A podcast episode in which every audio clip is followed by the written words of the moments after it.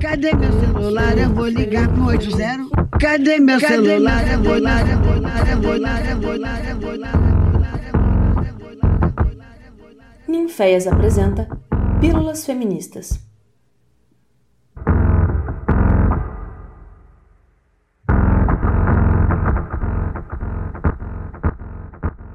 Olá, pessoas! Aqui quem vos fala hoje é a Carol Moraes, ninféias, podcaster, arte educadora, performer e produtora das artes. Além disso, pesquisadora feminista.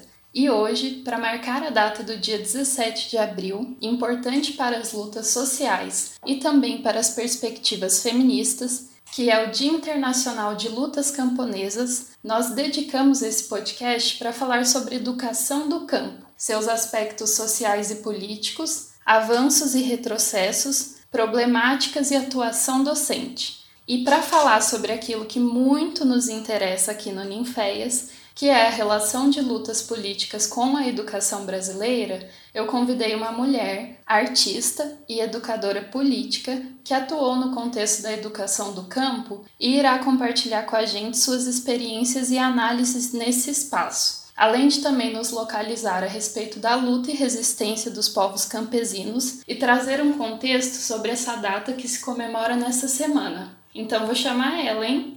Natânia Natânia, para se apresentar para vocês e iniciarmos essa prosa. Ei Brasil, sou Natane Natânia, artista cênica, educadora, feminista, agroecológica, curiosa da terra e estudiosa das danças pélvicas. Atuei por três anos como educadora na Escola Família Agrícola Paulo Freire, em Acaiaca, Minas Gerais, e integro o Gira Campo, Grupo de Pesquisa e Ação em Educação do Campo na região dos Inconfidentes, que é um projeto da UFOP. E foram nesses dois espaços que desenvolvi e ainda desenvolvo parte da pesquisa que eu vou compartilhar com vocês aqui hoje. Gostaria de dizer que eu estou muito agradecida por esse convite e me dá muita alegria contribuir com o trabalho de vocês. Ai, a gente que agradece muito a sua fala e contribuição aqui nas Pílulas Feministas, viu, Mana? Porque a gente considera fundamental a aliança entre a luta feminista e as demais lutas de resistência social e identitária, né? Por isso, a luta do campo é para nós importantíssima na busca pela libertação de todos. E para começarmos a entendermos essa luta e movimento do campo, eu queria pedir para você localizar historicamente como, onde e quando surge esse movimento aqui no Brasil e como tem estado agora, né? É, sobre as ações desse genocídio fascista e desgoverno que a gente está tendo aí. Bom, esse desgoverno e o contexto da pandemia vieram para reforçar e escancarar todo o cenário de desigualdade social, racial, de gênero e tantas mais que a gente vivencia desde muito tempo, né? E com o campo, Carol, não tem sido diferente. O movimento campesino, assim como a educação do campo, sempre foram pautados na luta, justo por sempre terem ocupado as margens. E desde o surgimento do capitalismo, da indústria, o campo começou a ser visto como um lugar de retrocesso e a cidade apresentada como a possibilidade de uma vida melhor, mesmo, né, a gente sabendo que não é bem assim. E em resposta a esse movimento de migrar para a cidade, mais intenso no século XX, houveram revoluções importantíssimas na América Latina feita por povos campesinos e indígenas, como a Revolução Mexicana de 1910, com Zapata e Villa, e depois, no final do século, o neozapatismo, composto em sua maioria por povos originários e que foi marcado pela ação das mulheres nas guerrilhas, inclusive, e que entrou em combate com o exército mexicano em 1994, reivindicando a autonomia de seus territórios. E, bom, diversos outros levantes populares no campo, né, como a defesa da reforma agrária em Cuba, que foi até antes da Revolução. E, bom, eu fiz toda essa contextualização para dizer que todas tinham como objetivo a autonomia de seus povos, o direito de se organizar fora da lógica exploratória, predatória e lutar contra a violência colonial mesmo. No Brasil, a partir da década de 60, o movimento camponês começou a ganhar força, antes mesmo do golpe militar, tendo sido um dos motivos pelos quais os militares tomaram o poder. Esse é um dado pouco falado, inclusive, né? Esse, esse motivo dessa tomada. E o João Goulart, o presidente na época, pressionado pelas ligas camponesas, se colocava bem entre aspas a favor do povo. E isso foi um fato que muito impulsionou o golpe. E por fim, teve a ditadura e toda essa história de horror, a qual lembramos no começo desse mês, para que nunca mais aconteça, né?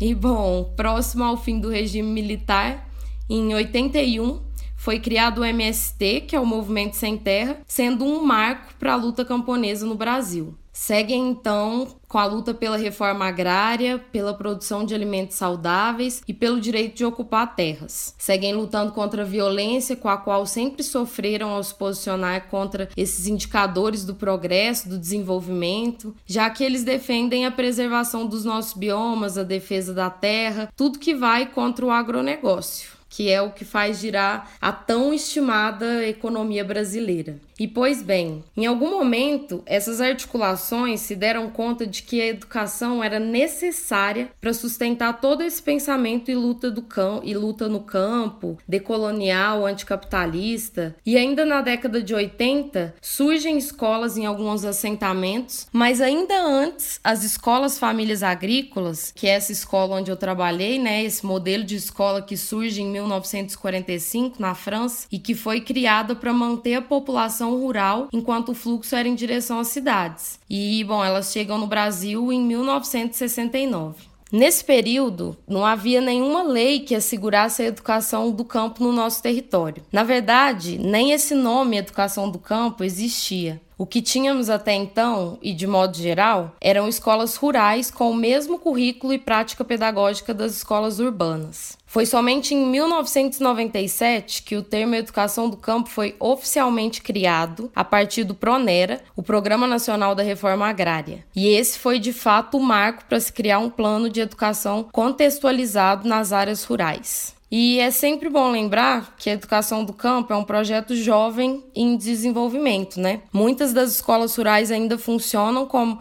as escolas na cidade, porque não é cobrado na prática a efetivação das diretrizes, né? Por isso a importância da popularização e estudo desse tema para que essas diretrizes se efetivem. E para finalizar, porque eu já falei demais, Eu acho importante dizer que, o, que os movimentos do campo, não só o MST, mas também o MTST, que é o Movimento dos Trabalhadores Sem Terra, sem teto, o movimento de mulheres, como a Marcha das Margaridas, as articulações de agroecologia, movimentos quilombolas indígenas, eles estão muito próximos à educação do campo caminhando juntos em direção à soberania dos povos alimentar, visando a valorização dos saberes e da vida no campo. E é isso. Tem muito chão pela frente, muita luta, muita criatividade para criar estratégias de sobrevivência. Ainda mais agora, né, que nos foi tirada a possibilidade do encontro, de nos fortalecer coletivamente, nos articular, mas seguimos.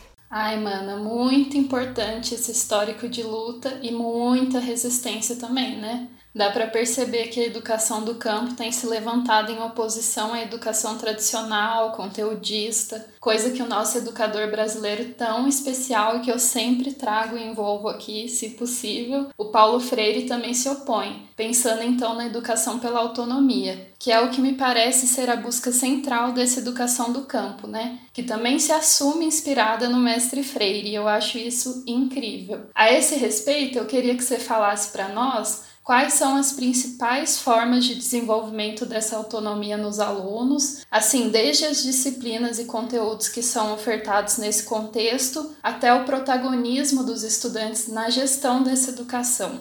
O Paulo Freire, com certeza, é uma grande inspiração para a educação do campo que tem os mesmos princípios de autonomia que ele mesmo propõe, né? Que é esse princípio básico para uma educação libertadora que ambos buscam. Não é à toa que a Escola Família Agrícola Paulo Freire, onde se deu a maior parte da minha experiência com o campo, tem esse nome. E bom, a ideia de autonomia na educação do campo é iniciada na contextualização do aluno com o seu meio e com o reconhecimento identitário, de modo que ele se torne sujeito de sua história e se aproprie da escola, o entendendo como protagonista do processo educativo. Enfim, o meio é a roça, né? Eu gosto de falar roça e não tem nada de ruim nisso, é roça mesmo e é maravilhoso. Então, bom, as escolas do campo se ocupam em alimentar os aprendizados da vida rural, o manejo da terra, hortaliças, animais, sistemas agroflorestais e etc. Então, essa autonomia ela acontece a partir da valorização do campo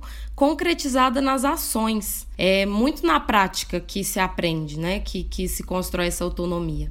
Existe um estudo aplicado das matérias da base comum ao contexto das comunidades onde estão essas escolas. No caso da EFA Paulo Freire, onde eu trabalhei, é ofertado o curso técnico em agropecuária por exemplo. Além disso, essas escolas buscam viver e explorar a cultura local, as tradições populares, religiosas, a fim de manter o que historicamente a ideia de globalização vem apagando e desvalorizando. É comum momentos coletivos de partilha, dinâmica em que todos possam expressar suas opiniões, falar, discutir, e a partir daí acho que dá para entender um pouquinho como esse processo de autonomia se dá na educação do campo. E não é nada fácil, né? Lidar com adolescentes em formação, sendo influenciados por diversas outras ideias do senso comum, de que as oportunidades reais de uma vida boa está distante da roça, mas vou te falar, quando se dá é maravilhoso, é incrível. Ah, é mesmo, mana. É nesse espaço de conquista, né, de uma educação política que a gente se realiza. E eu vejo muito isso no seu trabalho também, né? Lendo seus artigos sobre educação do campo, eu entendi que fundamental para essa educação contextualizada são as disposições legais feitas através do Pronera, que pretende situar essa educação em suas especificidades, né? E me chamou muito a atenção a quarta disposição que propõe, entre aspas, a valorização da identidade da escola do campo por meio de projetos pedagógicos com conteúdos curriculares e metodologias adequadas às reais necessidades dos alunos do campo, bem como flexibilidade na organização escolar, incluindo a adequação do calendário às fases do ciclo agrícola e às condições climáticas, assim como o regime de alternância, né? É, no qual os alunos se revezam entre 15 dias na casa e 15 dias na escola, que é o regime no qual se trabalhou lá na EFA Paulo Freire em Acaiaca e que a gente queria saber como que funciona tudo isso na prática.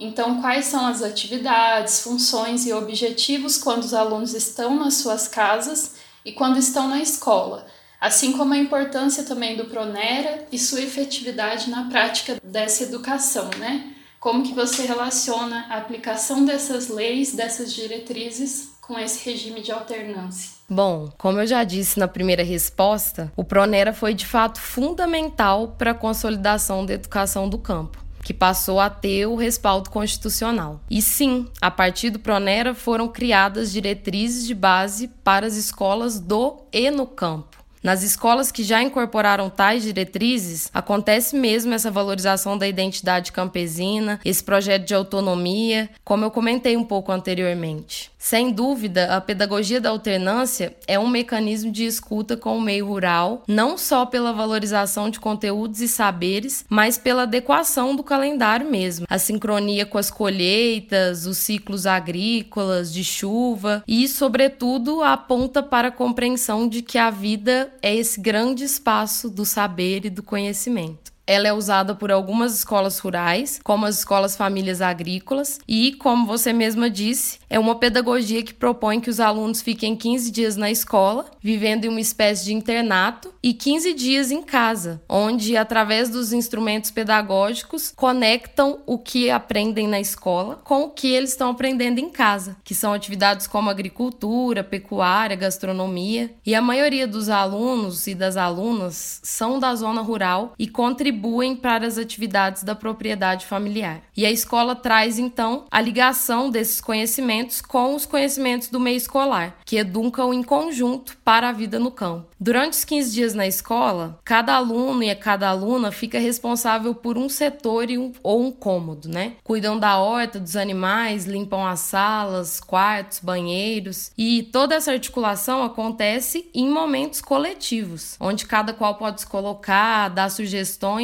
e entender as suas responsabilidades. Enfim, também existem diversas outras atividades da escola, como a participação em movimentos sociais com o movimento dos atingidos por barragens, o que é o MAB, o MST, viagens e planos de estudo, trocas frequentes com outras pessoas, né, de outras localidades, onde a capacidade de se, de se posicionar e absorver saberes é estimulada. E todo esse processo de organização e troca de saberes é bastante flexível e adaptativo. Aí se percebe também também a construção da autonomia, de forma mais detalhada até, né? E partindo da experiência da EFA Paulo Freire mesmo, que traduz de alguma forma essas leis na prática. Ah, eu boto fé, mana. Esse regime de alternância é apaixonante, né? E importantíssimo, então, por dialogar com o contexto das realidades dos estudantes do campo, permitindo que o conhecimento rural faça parte do processo educacional. Para nós, então, fica evidente a resistência sempre presente tanto nos movimentos políticos e sociais do campo, quanto na própria educação do campo, né, na sua estruturação, no seu histórico de fundação. É, e para mudar um pouquinho o rumo da nossa prosa aqui, também puxar a sardinha para o nosso lado, né? Localizar a gente na discussão feminista, eu queria que você falasse um pouco para nós da sua prática e também percepções sobre a receptividade e resistência dos alunos nas temáticas de gênero, né? Então, como que foi para você trabalhar tanto gênero, sexualidade e sexo dentro da educação do campo, que você bem pontua lá no seu último artigo de TCC. Então, Carol, as discussões feministas têm estado cada vez mais presentes nos movimentos do campo. Isso é um fato, assim. Eu citei a Marcha das Margaridas, que foi criada em homenagem à luta de Margarida Alves, uma mulher paraibana que travou embates a favor dos direitos das mulheres trabalhadoras rurais e acabou sendo brutalmente assassinada. Desde então, a Organização das Mulheres Camponesas ampliou bastante e se soma a outras pautas como sem feminismo não há agroecologia, trazendo mesmo essa ideia de que as mulheres são fundamentais para a vida na roça. Elas são agricultoras, né, raizeiras, parteiras, guardiãs de sementes, verdadeiras conhecedoras da terra e das tradições. Então, a pauta de gênero já tomou conta dos, dos movimentos do campo e se fazem necessárias, porque muita coisa ainda precisa mudar. Inclusive, as pautas de sexualidade são mais recentes e estão se inserindo aos poucos no debate, nos debates no campo mas é ainda jovem mesmo essa discussão, que ainda precisa se inserir. E na educação do campo, assim como na escola urbana, os debates sobre essas temáticas são tabu, mesmo a gente sabendo da urgência de se falar sobre, né? Sobretudo porque se tem como objetivo reduzir preconceitos e logo as violências. É, vocês do, do Ninféias sabem bem disso. E na minha prática na EFAP, eu entendi como fundamental a discussão sobre gênero e sexualidade, justo por perceber como era desigual a relação entre mulheres e homens, principalmente. As mulheres mais caladas, né, menos protagonistas, até mesmo porque era uma quantidade menor o que já sinaliza que talvez muitos pais não deixam suas filhas irem para a escola, dormir em um mesmo lugar onde estão outros homens, né? E bom, já os homens eram mais expansivos, faziam piadinhas com as meninas e etc. Então eu fui para esse campo de batalha, que é propor essas discussões na escola. E um ponto que eu acredito ser importante ressaltar é que o campo tem uma religio religiosidade muito marcada. Na EFA Paulo Freire, as ideias católicas movem o espaço de uma certa forma. E sabemos que no catolicismo se encontram algumas raízes do machismo, da homofobia. Então não é nem um pouco fácil querer romper com esses preconceitos sem falar do cristianismo. Eu enfrentei então diversos obstáculos ao exibir filmes com cenas gays, ao discutir sobre as roupas que são feitas para homens e mulheres, ao me juntar com as meninas para falar das opressões que sofremos. E com certeza o diálogo entre as mulheres foi bem mais fluido e funcional. Essa troca quase sem embate, em que a escuta estava aberta para todas nós, né? E com os meninos, um pouco mais difícil a compreensão da trans e homossexualidade, de que as pessoas podem se vestir como querem, que podem escolher ser homem, mulher, independente do sexo. Essa figura do macho sempre aparecia. Eles se afirmavam como macho, macho mesmo.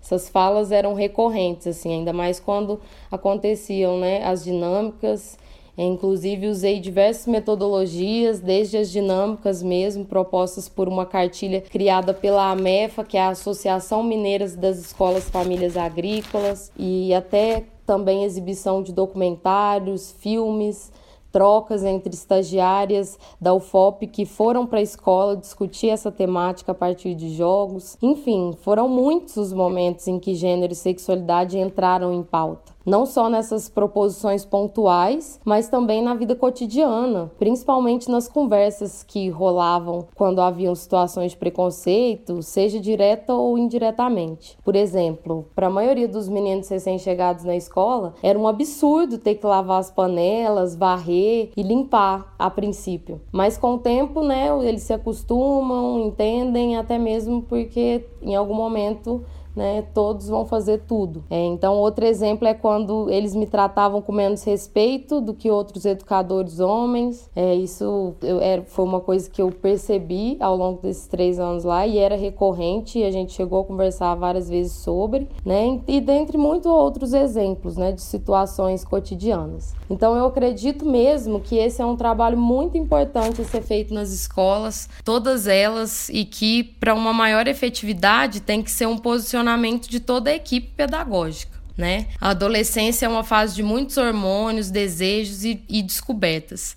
Não tem como a escola fugir dessas temáticas. Ainda mais uma escola como a EFA, em que os alunos dormem lá. Não seria fugir, né, mas ignorar, porque a sexualidade, o sexo e o gênero estão pulsando nesses corpos. E o nosso papel é contribuir para que tudo isso seja vivenciado com respeito e de maneira saudável. Então, buscar alinhar o discurso para de fato estabelecer uma pedagogia feminista e anti qualquer discriminação, de modo que todos possam ser e existir como bem entenderem e ser respeitados é o caminho.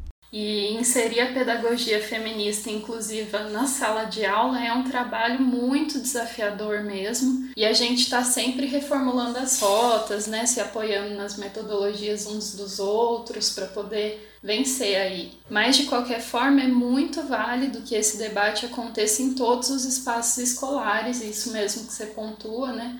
Sejam tradicionais ou do campo. E a gente queria muito continuar esse papo, mas por hora agradecemos demais, demais sua presença aqui e toda a sua fala que para nós é de muito aprendizado. A pauta da educação do campo tem se destacado nos estudos do Ninféias justamente por essa presença, né, nas escolas. Inclusive eu tenho atuado em uma escola do campo e para a gente é importante trazer pesquisadores como você da área, que também se posicionam né, politicamente, socialmente enquanto feminista. É um ganho muito grande e que a gente consiga, através dessas parcerias, aprender e ensinar juntos sempre. É, muito obrigado mesmo. E bom, queria te convidar para se despedir desse nosso público maravilhoso, então, e também pontuar algo mais importante, né? Trazer referência, nos deixar um recado, um grito, enfim, o que você quiser, mana. Gente, repito, eu tô muito grata pela oportunidade de compartilhar com vocês, com esse coletivo que eu tanto admiro. Só força mesmo que a gente possa cada vez mais falar do campo, dos saberes ancestrais que têm sido cada vez mais engolidos pelo sistema e pelos governos. Que a gente possa conhecer essas histórias que não, que não nos foram contadas. Então, viva a luta campesina, os povos originários, povos da floresta,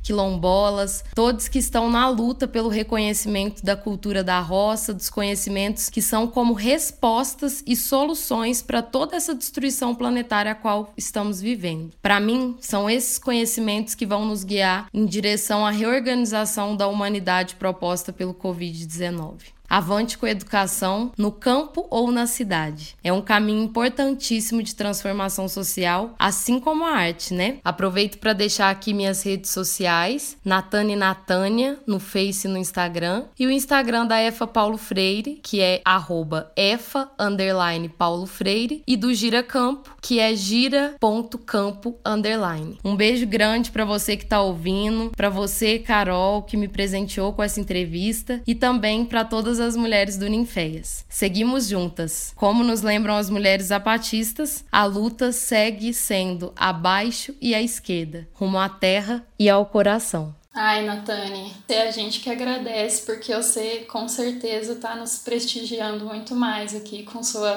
perspectiva, né? Essa doação que você compartilha com nós tão importante de uma prática mesmo na sala de aula de educação do campo, né? Porque esse lugar precisa mesmo ser protagonizado por pessoas que estão interessadas nessa luta política tão importante no Brasil. E é isso, mulher maravilhosa. Muito obrigada mais uma vez a você e a todos os ouvintes das Pílulas Feministas que nos acompanham até aqui nesse papo incrível sobre educação e direitos sociais. Em 2021, voltamos com a programação quinzenal dos podcasts que vocês podem acessar nas nossas redes sociais. Então é isso, gente. Nos acompanhem, fiquem com os ouvidos atentos e, se possível, fiquem em casa. Uma beija roxa feminista para vocês e até mais!